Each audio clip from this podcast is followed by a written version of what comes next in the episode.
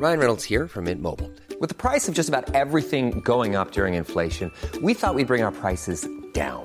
So to help us, we brought in a reverse auctioneer, which is apparently a thing. Mint Mobile unlimited premium wireless. Ready to get 30, 30, bit to get 30, bit to get 20, 20, 20, bit to get 20, 20, bit to get 15, 15, 15, 15 just 15 bucks a month. So, Give it a try at mintmobile.com slash switch. $45 upfront for three months plus taxes and fees. Promo for new customers for limited time. Unlimited more than 40 gigabytes per month. Slows. Full terms at mintmobile.com.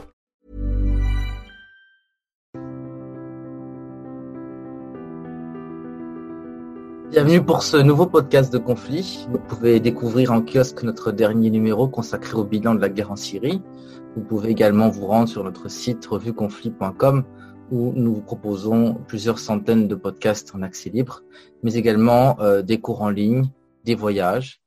Euh, le prochain voyage euh, se déroulera fin mai en Géorgie et en Arménie. Donc vous pouvez toujours vous inscrire en ligne sur le site. Et euh, le prochain cours portera sur une introduction à la géopolitique euh, du Moyen-Orient. Euh, je reçois aujourd'hui Michel Bruno. Michel Bruno, bonsoir. Bonsoir. Vous êtes géographe, vous êtes directeur de recherche émérite au CNRS, vous êtes un éminent spécialiste de l'Asie du Sud-Est et des diasporas, des espaces transnationaux. Alors, on vous reçoit ce soir au, au micro de conflit pour aborder la parution de votre dernier, votre dernier livre, Peuple Monde de la longue durée, chinois, indien, iranien, grec, juif, arménien. C'est paru cette année euh, au CNRS Édition. Alors, Michel Bruno, vous avez joué un rôle pionnier dans la recomposition de la géographie française au cours des, années 70, euh, 80. Et euh, dans ce dernier livre, euh, vous, euh, vous expliquez qu'il y a un point commun qui lie donc ces six peuples, euh, six peuples mondes qui ont en commun effectivement euh, la, possibilité de revendiquer une profondeur historique et civilisationnelle euh, sans nulle comparaison, puisqu'ils sont cont- contemporains de civilisations qui se sont éteintes. Quels sont, selon vous, euh, les facteurs principaux qui expliquent une telle longévité, mais aussi un tel rayonnement? Alors, il y a la religion, la langue, mais qu'en est-il? Oui, bien sûr, il y a plusieurs facteurs. Et euh, bon, la, continuité linguistique, le fait que euh, tous ces peuples euh, ont une langue d'origine et qui n'est pas, qui ne résulte pas d'une autre langue, et qui s'accompagne d'une littérature d'épopées, de mythes d'origine qui euh, relie ces peuples euh, à, à cette très longue histoire qu'ils ont. C'est vrai que j'en ai choisi six, il y en a peut-être plus, je ne sais pas, mais euh, on trouve très peu de peuples qui soient nés dans l'Antiquité et qui ont aujourd'hui un État-nation actuel. Et donc ces peuples, ils sont très, ils sont originaires. euh, voilà, donc euh, pour les pour les, les facteurs politiques, alors évidemment, ils, ils, sont très différents parce qu'il y en a qui sont extrêmement nombreux, hein, plus d'un milliard, comme les Chinois ou les Indiens hindous. Et, et puis, il y en a d'autres, euh, comme les Arméniens ou les Juifs, qui sont beaucoup moins nombreux. Euh, et, le problème que ça pose, comment expliquer cette longévité? Alors, cette longévité, dans, certains cas, le cas de, des Chinois, des Indiens, même des Iraniens à un moindre degré, c'est la possibilité de s'appuyer sur un espace euh, un espace euh, qui, pendant longtemps dans l'histoire, a été relativement isolé, soit par des barrières montagneuses, soit par des océans, et, dans lequel ils ont pu euh, se multiplier, enfin connaître une croissance démographique et économique importante.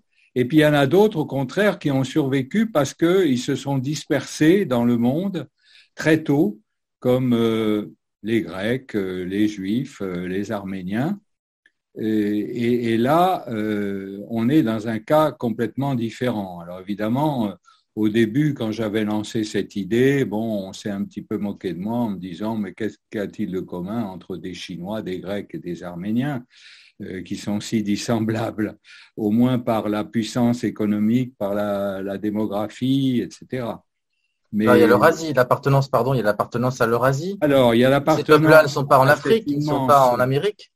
À cet immense continent eurasien qui a permis euh, tout au long de l'histoire euh, de multiplier les contacts entre les différentes civilisations, alors que par exemple, il n'y a, rien d'équivalent comme espace de contact et de rayonnement, euh, ni en Amérique, ni en Australie, ni en Afrique subsaharienne.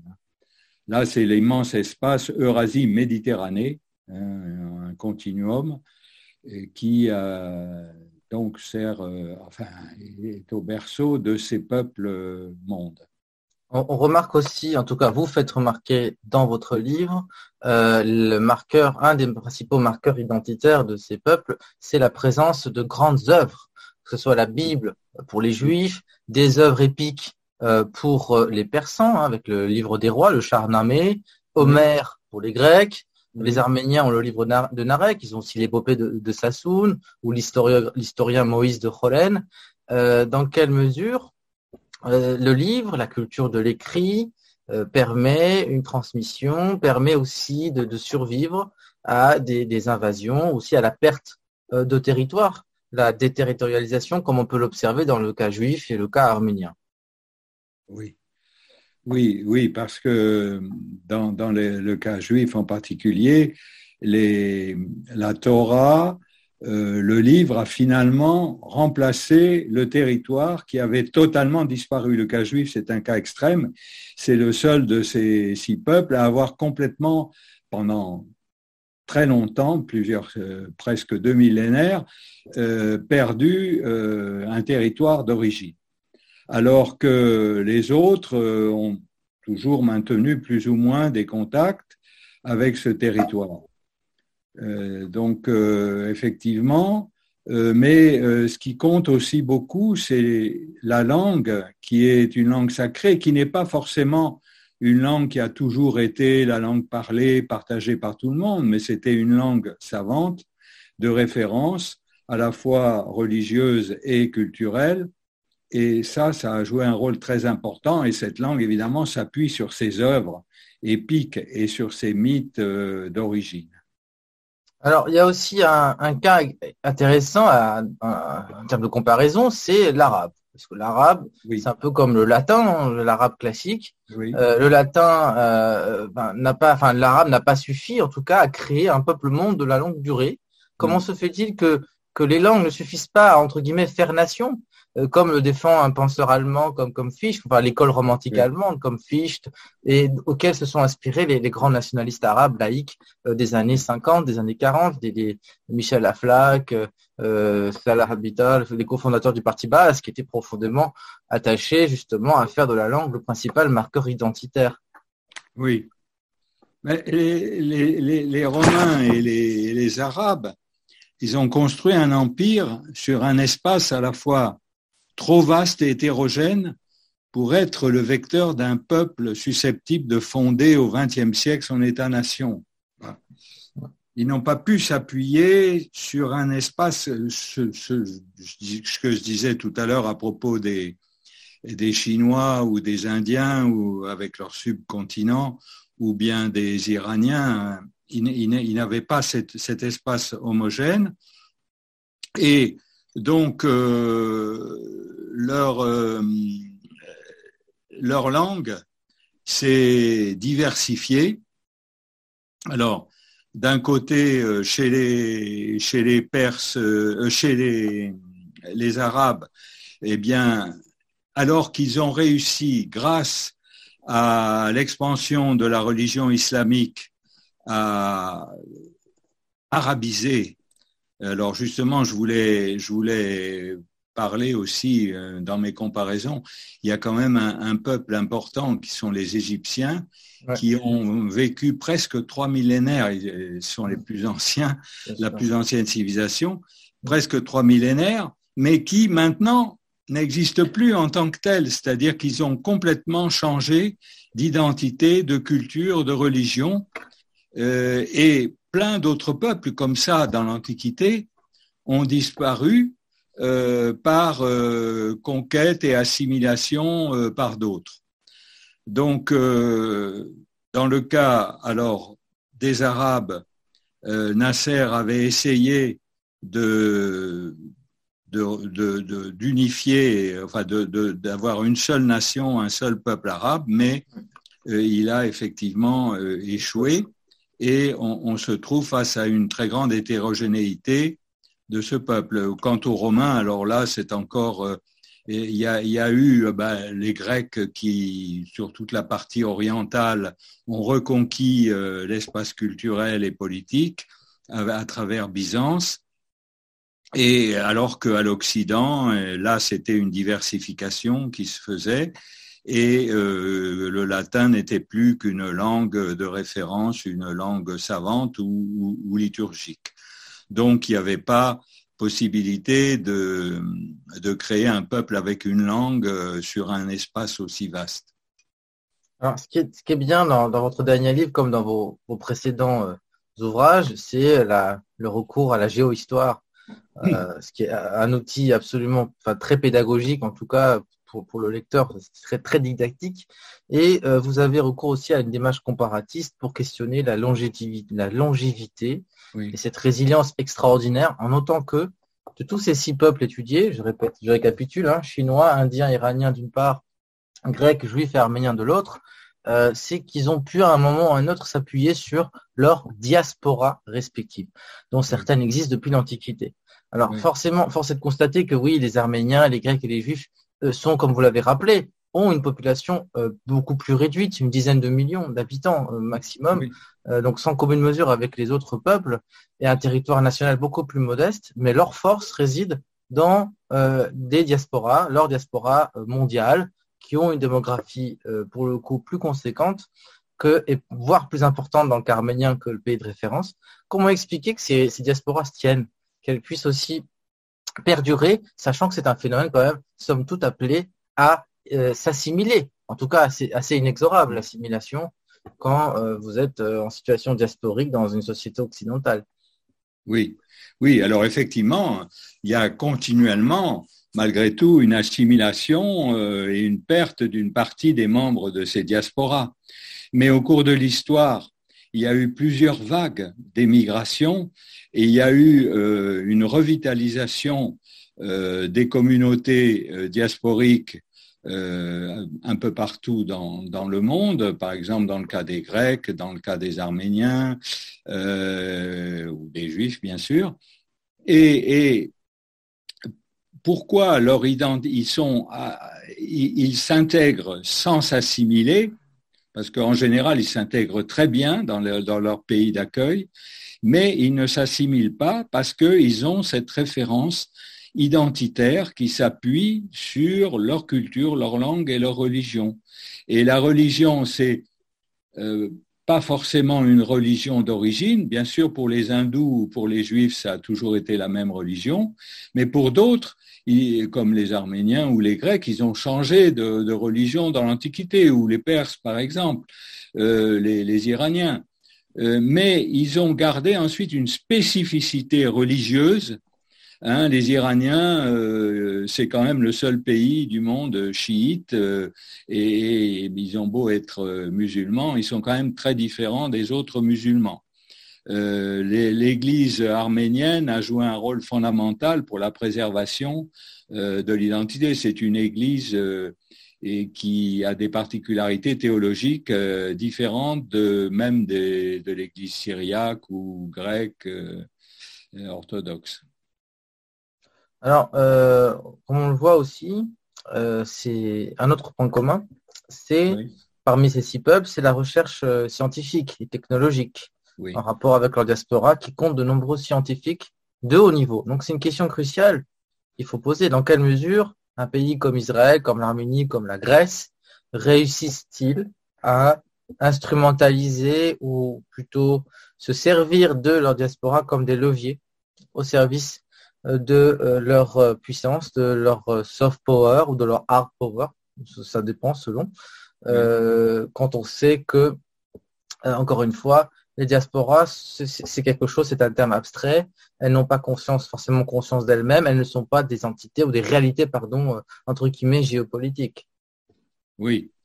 Euh, et, il faut bien voir que, par exemple, euh, pour les grands peuples impériaux de tradition impériale comme les Chinois, les Indiens ou les Iraniens, la diaspora ne joue pas du tout le même rôle que pour les autres, les, trois autres peuples, parce que c'est en général une diaspora plus récente, une diaspora qui est spécialisée, par exemple pour les Chinois, euh, la plus grande partie est en Asie du Sud-Est, et euh, ces diasporas. Et, pour les Indiens, euh, bon, euh, il y a le rôle des informaticiens euh, indiens qu'on retrouve aussi bien en Asie du Sud-Est qu'aux États-Unis et un peu partout.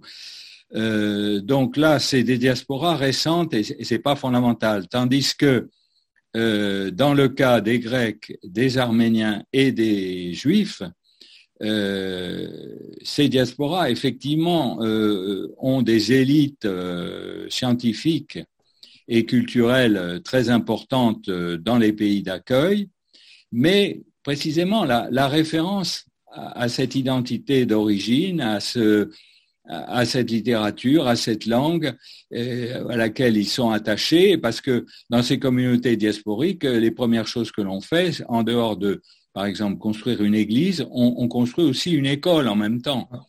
Et, c'est très important, l'éducation. Et en, ayant une éducation euh, très précoce comme ça, euh, on favorise euh, le développement culturel de leurs enfants. et c'est vrai qu'aux États-Unis, on voit que les minorités euh, d'origine grecque, euh, arménienne, chinoise réussissent beaucoup mieux d'une façon, enfin réussissent très bien dans leurs études universitaires, mieux que ceux d'autres peuples qui n'ont pas ces caractéristiques. Alors on a compris aussi qu'une des grandes différences entre ces diasporas, c'est l'existence ou non d'une métropole robuste.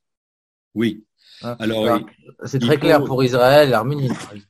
Oui, il faut, il faut une référence à des lieux, des hauts lieux euh, d'origine, à la fois culturels et religieux, et chacun en a, bien sûr, Jérusalem pour les Juifs, euh, euh, également Etchmiadzin pour les Arméniens, en même temps que le symbole du mont Ararat, qui est aussi un, un symbole euh, très important. Euh, ces lieux, ces, ces, hauts lieux euh, ont un rôle fondamental. par exemple, Persépolis et Ispahan en, en, Iran.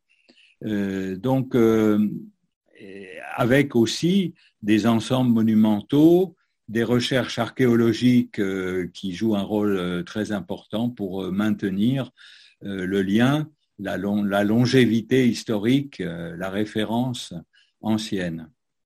Vous avez beaucoup travaillé sur l'hellénisme, sur la Grèce. Oui. Euh, pensez-vous que l'État grec, qui est de somme toute de création relativement récente, il date que du 19e siècle, a réussi à intégrer ces élites de la diaspora, sachant que la diaspora grecque a, beaucoup prospéré dans différents, différents corps de métiers reliés à la marine marchande.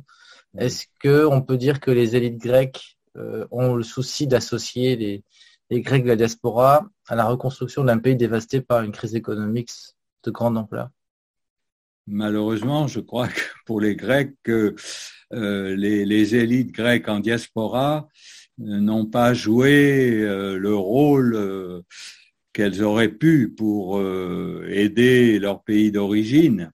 Mais il y a eu, c'est une histoire assez compliquée d'un effort de l'État grec de vouloir instrumentaliser sa, diaspora pour soutenir sa politique extérieure, pour attirer des investissements.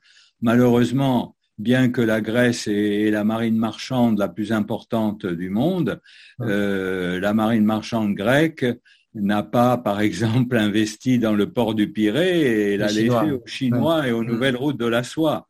Donc euh, là, c'est une absence du sens de l'État, du bien commun, ou comment on explique ça? C'est euh, pas.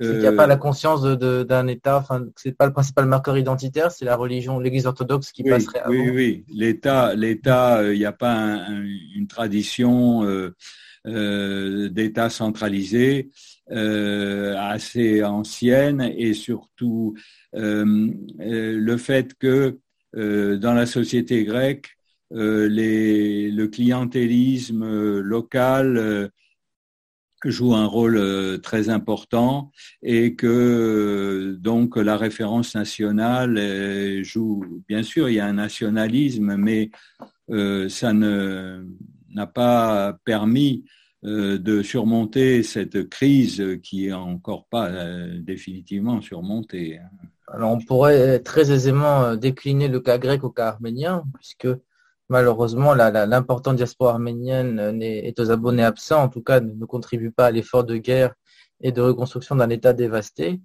Euh, quels seraient, selon vous, les, marqueurs identitaires euh, type pour qu'une diaspora monte, puisse perdurer au XXIe siècle, à l'heure des nouvelles technologies de l'information et de la communication qui rétrécissent la distance, qui font que les nouvelles technologies sont un outil euh, assez euh, conséquent, assez extraordinaire pour justement qu'une identité puisse perdurer. C'est effectivement un autre cas de figure que, de penser les diasporas au XXIe siècle qu'au XIXe siècle, par exemple. Oui, euh, aujourd'hui, les, liens entre la, société d'origine et sa diaspora sont beaucoup plus faciles grâce à, tous ces moyens de communication euh, donc euh, tous les médias, euh, c'est certain. malheureusement, ça ne permet pas suffisamment, ça ne renforce pas obligatoirement la solidarité politique entre cette diaspora et sa société d'origine et son pays et son État d'origine, parce que euh, malheureusement, dans le cas des Grecs ou des Arméniens, euh, il y a des, structures, euh, il, y a, un État récent qui n'a pas réussi à, s'imposer de façon suffisamment convaincante par son indépendance euh, enfin, euh, politique par rapport à, à cette diaspora. Très bien, Michel Bruno, je vous, remercie. J'invite nos auditeurs euh, qui ne l'ont pas fait à lire votre livre, parce que c'est vraiment un, ouvrage passionnant qui va bien vieillir, parce que vous j'ai remarqué que vous écrivez beaucoup des livres qui, qui ressemblent un petit peu à des manuels. Et c'est ça qui est, tout à fait plaisant, c'est que c'est pas du tout des essais euh, qui sont vite démodés, euh, surtout parce que on permet, grâce à cet ouvrage, je, répète, je, je relis le titre, l'intitulé Peuple monde de la longue durée, chinois, indien, iranien, grec, juif, arménien, aux éditions CNRS, c'est cette comparaison entre ces six peuples qui nous permet de mieux appréhender la signification géohistorique pardon, de ce concept de peuple, de monde, de la longue durée, entre guillemets. Alors, euh, une petite parenthèse, est-ce que vous, on vous appelle géohistorien? On vous appelle plutôt, vous vous reconnaissez plus dans l'appellation géographe. Qu'est-ce qui fait la, singularité? Justement, existe une école française, la géohistoire, où vous êtes, euh, on peut dire, son, son, pionnier? Euh, je ne suis pas le seul. Justement, il y a dans mon livre une postface qui est signée par Christian Gratalou et qui est le peut-être, il est un peu plus jeune que moi, mais il est aujourd'hui, disons, le, le géohistorien un peu de référence euh, en France. Euh, et la géohistoire, elle est, elle est surtout le fait de géographes, hein, euh, mais qui ont une forte culture historique. Donc je me reconnais comme géographe et géohistorien. Mais... Est-ce là une spécificité française? De la pensée euh, géopolitique. Oui, parce qu'il y a Brodel euh, qui est le fondateur, si on peut dire, de la géohistoire. Euh, c'est oui, c'est spécifiquement français, mais oui, on peut dire ça. Michel Bruno, merci encore pour cet entretien. Ben, merci beaucoup. Merci à nos auditeurs qui nous suivent, qui s'abonnent, qui, grâce à leur abonnement, nous permettent de proposer toujours de nouveaux contenus riches euh, et instructif pour à la fois un public euh, étudiant et un public néophyte aussi. Euh, on se revoit, j'espère, très bientôt. Merci encore et bonne soirée. Merci.